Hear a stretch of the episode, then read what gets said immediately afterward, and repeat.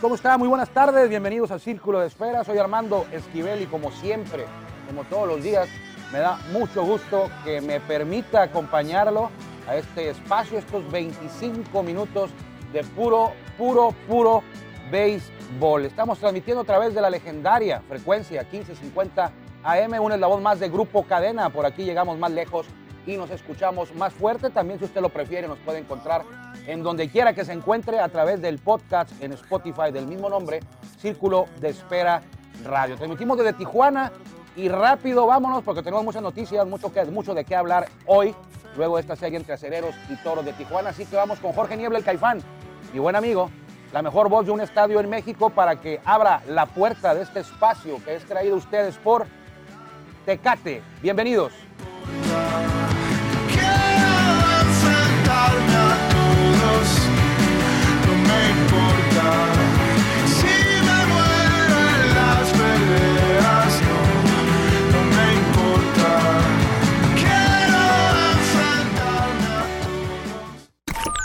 Estamos en el círculo de espera. Acompáñanos a tomar turno y hablar de béisbol con un toque relajado. Aquí empieza Círculo de Espera. Ahora imagino cosas es el nombre de la melodía que acabamos de escuchar antes de Jorge Niebla, el Caifán, el grupo argentino. No estoy de acuerdo con el nombre, yo sé que es un nombre de una banda, pero no estoy de acuerdo que una banda se llame eh, Él mató a un policía motorizado. Así se llama esta agrupación argentina. Me gusta la melodía, me gusta su música, pero el nombre, pues no, no estoy de acuerdo, a pesar de que no tiene nada que ver, no incitan a la violencia ni nada, pero no estoy de acuerdo con el nombre de este grupo argentino. Le decía que hay mucho de qué hablar y vamos a empezar con los toros de Tijuana, porque de esto se trata este espacio. Y hoy por la mañana amanecieron como líderes generales de toda la Liga Mexicana de Béisbol al vencer tres carreras por uno a Cereros del Norte. Eh, los barrieron, los limpiaron, les pasaron la escoba, les ganaron la serie completa, les metieron los tres, en pocas palabras, y Tijuana tiene ahora marca de seis ganados y cero perdidos, el mejor récord de la, de la Liga Mexicana de Béisbol y obvio de la zona norte en la que son líderes también. Eh, es para Toros el mejor arranque de temporada en toda su historia. A lo mejor usted dice, bueno, 6-0 en toda su historia, bueno, pero la historia de Toros no es como la de Sultanes, como la de Diablos, como la de Tigres. Es, una, es un equipo joven, Toros de Tijuana jugó en el 2004, luego cambió al nombre de Potros, lo que no cuenta para la estadística de Toros, y luego regresa en el 2014, así que tienen 2004, 2014, 15, 16, 17, 18, hubo dos temporadas y 19. Es decir, la marca de 6-0 es la mejor del, en arranque, es la mejor de toros en ocho temporadas, en las ocho temporadas que han participado. Le metieron los tres a Tecolotes de visita, dos en Texas, uno en Tamaulipas, eh, lo que fue viernes, sábado y domingo. El martes, miércoles y jueves, los tres a Monclova en el estadio Chevron a puerta cerrada. O sea que casi casi fue como en terreno neutral, no totalmente neutral, pero sí no había el apoyo de la gente, el impulso de la afición. Entonces, pues no es lo mismo, no pesó la afición y aún así los toros, la afición porque no hubo, y aún así los toros de Tijuana eh, ganaron por limpia, es el único equipo que tiene seis victorias, que ha ganado las dos primeras series. Y hoy se mantienen en casa, se mantienen en el estadio del Cerro Colorado, van a recibir por la tarde noche, en unas, ¿qué serán? Unas dos horas y media a los tecolotes de los dos Laredos que pagarán la visita a Tijuana. Recuerde que ya le comentaba que abrió todos la campaña por allá en el estadio Unitrade el viernes pasado, hace precisamente una semana. El mejor récord que tenían los toros, y ayer lo dije, pero usted no está obligado a escucharme todos los días, así que si no me escuchó ayer se lo voy a decir, era de 5-0 en la temporada 2015. En aquella ocasión le habían ganado uno a Diablos Rojos en Ciudad de México, otro a Diablos Rojos en el estadio del Cerro Colorado, y luego tres más a los Sultanes de Monterrey para ponerse 5-0 y perderían un viernes, como hoy. Ojalá que no sea un mal augurio, porque aparte de que el primer juego que, perdieron en aquel año, en el 2015, aparte de que fue en viernes, fue contra un equipo de Tamaulipas, fue contra los Broncos de Reynosa, la primera derrota de Toros en 2015 para ponerse cinco ganados y un perdido. Y el equipo al que se miden los Toros hoy en viernes es otro equipo de Tamaulipas. En este caso son los tecolotes de los dos Laredos que juegan en Laredo, Texas y en Nuevo Laredo, Tamaulipas. De hecho, los tecolotes ayer me informaron, o ayer me recordaron, mejor dicho, que este año van a jugar algunos duelos en el estadio Adolfo López Mateos, que es la casa, el estadio de, Reynosa. O sea que van, a, van a compartir sedes, van a tener tres sedes los tecolotes de los dos Laredos. Creo que Tijuana no va a jugar ahí, no le va a tocar ir a, Reynosa. Eh, ah, eh, por ahí en el 2016 o 2015, 2016 o 2015, uno de esos dos años, los Broncos de Reynosa fueron Broncos de Tamaulipas, porque también jugaron la mitad de su calendario como local en, en Reynosa y la otra mitad la jugaron en Laredo y Nuevo. No, no mal, nada más Laredo.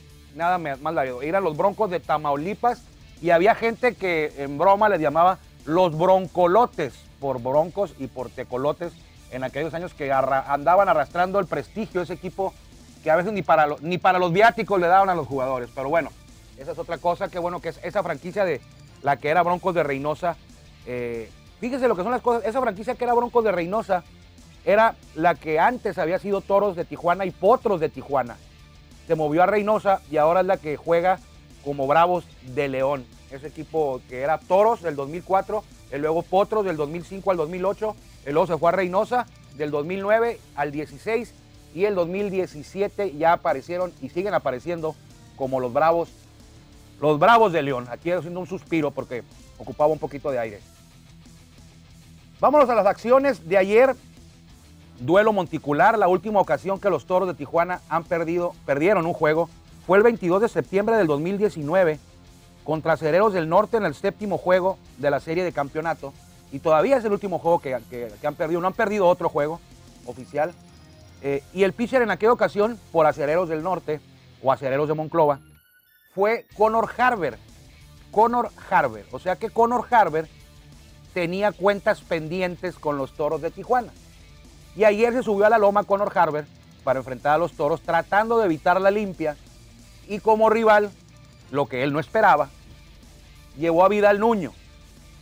Y yo lo he dicho, para mí hay un as en la rotación. La rotación de los toros es muy buena, está medio parchada porque no está ni José Samayoa, no está, no está ni Manny Barreda, no está Carlos Hernández que no se ha podido recuperar, no de, no de alguna molestia en el brazo ni alguna lesión, fue un tema de, lo que pasó hace el lunes pasado en, Nuevo Laredo con lo que hay una tormenta y hizo, causó destrozos en el hotel y él salió herido en la, cara por un vidrio, creo, por, por no, no, sé si fue un vidrio, fue un vidrio, por un vidrio que le, le, abrió la frente porque el, aire tan, el aire tan fuerte rompió ventanales de los, causó destrozos graves en el hotel, no estructurales, pero sí, sí graves. Y él estaba en su cuarto al parecer y la ventana tronó y fue alcanzado por un pedazo de vidrio en, la cara, tiene una, tiene una, y le hizo una herida en la, en la frente y no ha podido eh, lanzar, recuperarse bien, ya está, ya es cuestión de días, repito, no le afectó nada en su brazo ni nada de eso, se ha mantenido él eh, trabajando a, las posibilidades con esta, con esta lesión en, la frente. Entonces yo le decía que la, rotación de toro está, por cierto, parchada, no está José Samayoa, no está Manny Barreda, no está Carlos Hernández, y así como abridores per se, están Williams Pérez, está Jovan Meter y está Vidal Nuño. Y los tres lo han hecho muy bien, así que es difícil elegir a un as de esa rotación. Sin embargo, con lo que vi el sábado, eh, porque el viernes lo hizo muy bien Jovan Meter, el sábado lo hizo excelente Vidal Nuño, pero lo había hecho un poquito mejor Ben Meter. ninguno permitió carrera, pero se había visto más dominante Jovan Meter que Vidal Nuño, no por mucho, pero por ahí andaban en el vecindario.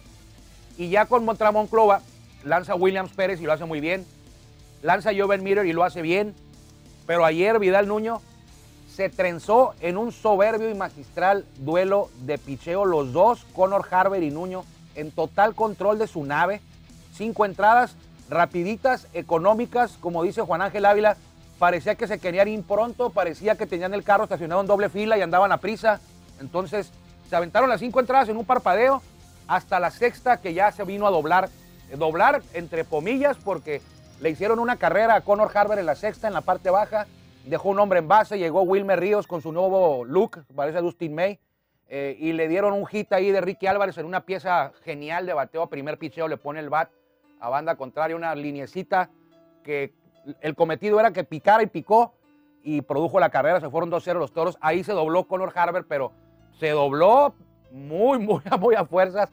Y ya con eso los toros, eso sería suficiente para la victoria. Eh, anotó una Monclova con cuadrangular de Addison Russell en la octava alta, pero los toros en la octava baja recuperaron el margen, el margen inicial, el de la sexta entrada, al producir otra. Ricky Álvarez a la hora cero estuvo infalible y la victoria de 3 por 1 es lo que vamos a ver. Son los dos mejores equipos, eh, pero sí deja un mensaje y lo decíamos con, en el programa de Béisbol Sin Fronteras. Sí, Toros eh, dejó un mensaje cierto, va empezando la temporada, eh, es de 66, 66 juegos, pero aún así va arrancando. Entonces jugaron en Tijuana, habrá que ver cuando jueguen en Monclova, que es pronto. Lo bueno del béisbol es que el martes, miércoles y jueves de la próxima semana van a jugar a Cereros y Toros en el estadio Monclova, en el estadio, en el horno más grande de México. Entonces, sí es cierto todo eso, va empezando y todo, pero ya quedó claro que el equipo a vencer no es el campeón. El rival a vencer ahorita, si quiere ser campeón, hay que ganarle a los toros. No, no es Monclova. El campeón es toros.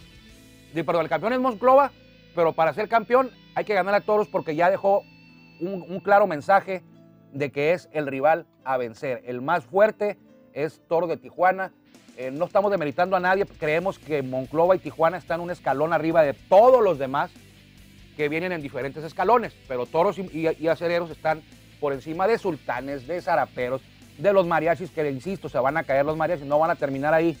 O sea, ni con Benjamín Gil, ni con Adrián González, ni con Jesse Castillo, ni con Ismael Salas, ni con los hermanos Ceras, ni con Tobalín, ni con Mendíbil, ni con Luis Sardiñas. O sea, los mariachis abrieron con un calendario muy suave, muy tranquilón contra Durango, contra.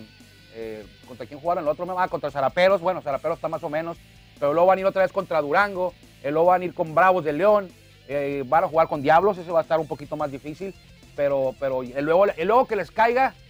Que les caiga la yuca, como dicen por ahí. No, luego que les caiga la parte dura del, del calendario, que les vengan los toros, que les vayan los acereros, que vaya este, Monterrey. Monterrey tampoco se va a quedar tan abajo y no creo que vayan a terminar por ahí. Pero bueno, los toros en bateo ¿Por qué les ha ido bien a los toros en bateo? Bueno, primero que nada, eh, no voy a empezar con el bateo, voy a, empezar con el picheo. El picheo es el mejor de la liga. Esa ha sido siempre la etiqueta, la marca de la casa de los toros, el dominar el picheo.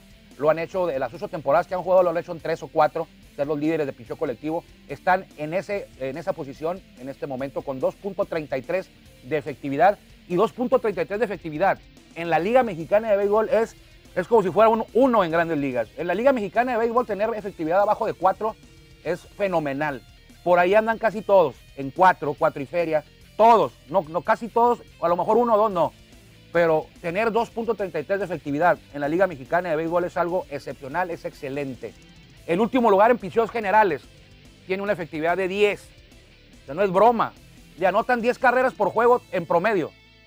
Por lo menos, o sea, eh, no, es imposible para una ofensiva de un equipo, aunque tengas a Daniel Mayora, Mayora, perdón, aunque tengas a Carlos Muñoz, aunque tengas a Santiago González, a que tengas a quien tengas, no se puede dar abasto una ofensiva para anotar 10 carreras todos los días, porque a tu picheo le van a hacer 10. O sea, tú sales a jugar y ya sabes que a tu picheo le van a hacer 10 carreras. Entonces, es imposible así, por eso tiene el récord que tienen los generales de Durango. Y no es de ahora, eh, lo de generales es de siempre, desde que llegaron, del 2017.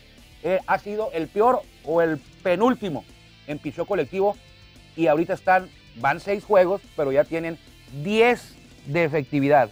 Ayer perdieron la serie, sobra decir que, pues perdieron la serie con 10 carreras en contra, es materialmente, es imposible eh, ganar juegos cuando te van a anotar 10 de cajón. Ya sabes que tienes que hacer 10. Eh, en piso son primeros 2.33 los toros, en ponches son primeros 58, en whip son primeros 0.89, eh, en menos bases por bola son primeros con 9 en fildeo son primeros con 9.91. Solamente han hecho dos errores en 223 oportunidades. Solamente dos errores. Y el los juegos se ganan a batazos y el campeonato se gana con picheo, con buena defensa y con buen corrido de bases. Y es lo que han hecho los toros. Son, mejor, son los mejores en picheo, son los mejores en defensa, en fildeo y son segundos en robo de bases solamente por detrás del equipo que siempre gana, en robo de bases, que es Guerreros de Oaxaca. Bueno, últimamente gana. Guerreros de Oaxaca, que tienen a Alonso Harry, que se roba dos bases por juego, por, lo menos por ahí anda. Es la vecindad de él. Leandro Castro inició de manera fenomenal la temporada, está bateando para 609, 14 hits, dos cuadrangulares, 11 carreras producidas, OVP de 655, OPS, escuche bien, 1.568. O sea, si alguien que tiene 1.00 es algo excelente en OVP, Leandro Castro tiene 1.568. El bullpen de Tijuana, 2.22 de efectividad. Los abridores, 2.43 de efectividad. Eh, aquí está lo que le quería decir. Vidal Nuño, dos aperturas, 2-0, dos ganados, 0 perdidos. Efectividad de 0, no le han hecho carreras, no ha permitido carreras Vidal Nuño en 11 entradas.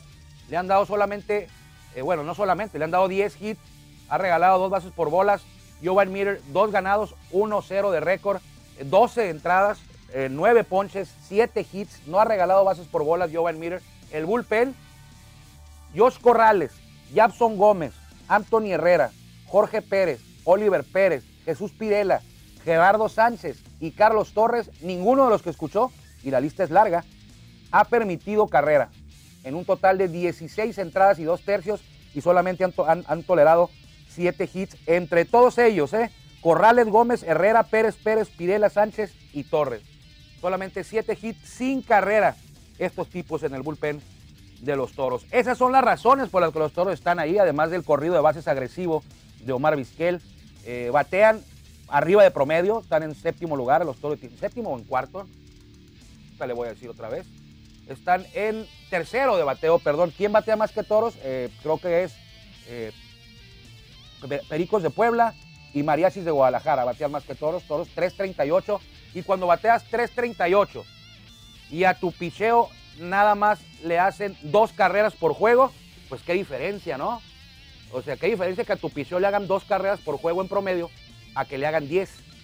Es mucha la diferencia. Entonces ahí está la razón por la que Generales está en último lugar y la que Toros está en primer lugar. Picheo, dos carreras, 2.33 carreras por juego. Con la jornada de ayer, eh, Monclova cayó con Tijuana 3-1. Monterrey, su primer triunfo, le gana 6 por 5 a Tecolotes de los dos Laredos. Los mariachis de Guadalajara siguen intratables, pero yo todavía no me la creo, ¿eh? Yo todavía no me la creo, yo los quiero ver. Ah, yo los quiero ver.